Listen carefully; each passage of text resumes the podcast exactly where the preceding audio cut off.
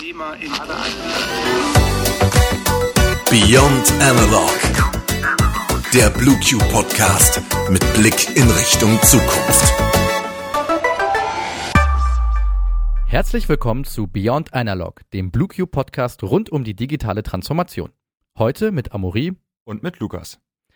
Rund die Hälfte der Befragten einer Studie findet, dass sie in ihrem Job zu wenig Feedback erhalten. Das scheint also ein super wichtiges Thema zu sein und in unserer heutigen Folge dreht sich also alles ums Thema Feedback. Amori und ich arbeiten jetzt ja schon zwei Monate zusammen und Amori, ich denke, dass wir uns gegenseitig mal ein Feedback geben sollten, was wir so voneinander halten. Hey Lukas, also ich muss sagen, dass du echt ein netter Kollege bist, aber ich finde, dass du manchmal etwas schwer vom Begriff bist. Aber alles in allem bist du trotzdem gut. Na, wie fandest du mein Feedback? Habe ich die Kritik gut verpackt? Hast du dich wertgeschätzt gefühlt? Schließlich habe ich ja zwei positive Sachen gesagt. Hm, also ehrlich gesagt fühlten sich die guten Aspekte deines Feedbacks nur wie Floskeln an, um die eigentliche Kritik zu legitimieren. Und genau diese ist bei mir auch nur hängen geblieben, dass ich eben schwer vom Begriff bin.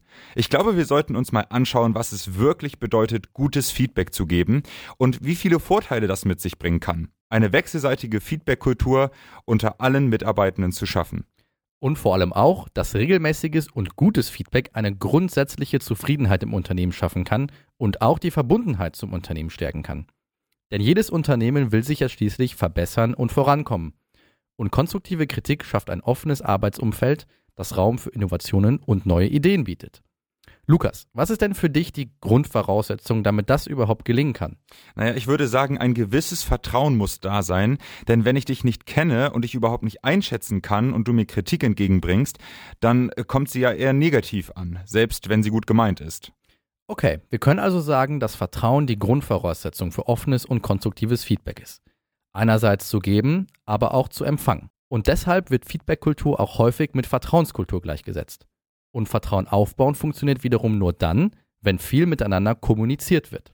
Und was genau ist jetzt Feedbackkultur?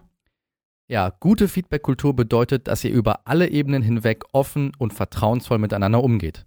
Dazu gehören regelmäßige Rückmeldungen, die im Vorfeld geplant werden, um sie dann mit passenden Feedback-Instrumenten durchzuführen. Sowohl Vorgesetzte als auch Mitarbeitende geben sich also gegenseitig Feedback. Dann lass uns mal zusammen anschauen, wie man denn jetzt konkret ein gutes Feedback gibt. Du, lieber Amori, hast dein Feedback zu Anfangs nach der sogenannten Sandwich-Methode aufgebaut.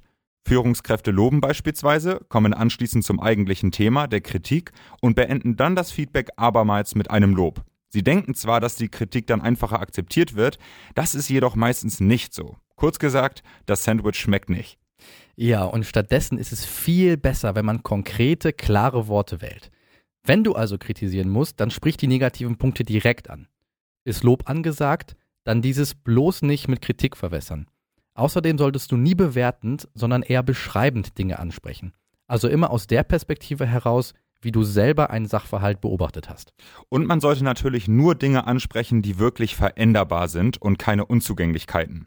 Zurück zu deinem Anfangsbeispiel, Amori, dass ich schwer vom Begriff bin, das ist natürlich eine Eigenschaft, die ich so eher nicht ändern kann. Fakt ist also, Feedback soll ruhig Kritik enthalten denn es soll im Idealfall ja auch zu einem Lerneffekt führen. Daraus entsteht dann ein regelmäßiger Prozess, in dem die eigenen Ziele überprüft und eben auch angepasst werden können.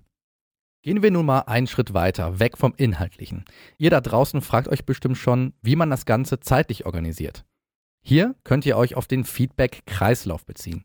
Damit wird regelmäßiges Feedback zur Gewohnheit und führt letztendlich zu einem besseren Verhältnis zwischen Führungskraft und Team und somit zu erfolgreichen Arbeitsergebnissen und einer höheren Motivation. Im ersten Schritt geht es darum, zu beobachten, was im Team passiert, was noch nicht ganz so rund läuft, aber auch was schon gut funktioniert. Als nächstes sollt ihr euch überlegen, was konkret angesprochen werden soll. Hier sind Tonfall und Wortwahl besonders wichtig, damit die Mitarbeitenden erreicht und Veränderungen angestoßen werden können. Wenn ihr dann im Feedbackgespräch seid, sprecht ihr eure Beobachtungen an und erläutert die Veränderungspotenziale. Wichtig ist, dass ihr sicherstellt, dass euer Team alles verstanden hat, worum es euch geht und was die nächsten Schritte sind. Wenn ihr dann neue Zielvereinbarungen getroffen habt, ist es hilfreich, wenn ihr diese terminiert und dann den letzten Schritt vorbereitet, die Evaluation. Da prüft ihr, ob alle definierten Ziele im zuvor bestimmten Zeitraum erreicht wurden. Und daraus ergibt sich schon wieder der Punkt 1, die Beobachtung.